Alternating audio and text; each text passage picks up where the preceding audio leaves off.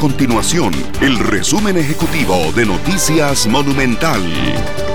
Hola, mi nombre es Fernando Muñoz y estas son las informaciones más importantes del día en Noticias Monumental. El Ministerio de Salud de Costa Rica confirmó hasta este jueves 231 casos positivos de COVID-19 en el país. Hasta el momento, dos personas fallecieron y más de 1.500 fueron descartadas.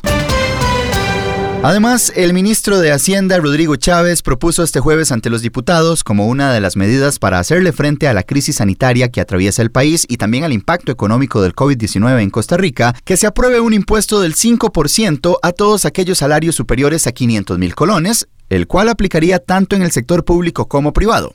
Los trabajadores que vean reducidas sus jornadas laborales o que sean despedidos no aplicarían para esta iniciativa. Estas y otras informaciones las puede encontrar en nuestro sitio web www.monumental.co.cr. Nuestro compromiso es mantener a Costa Rica informada.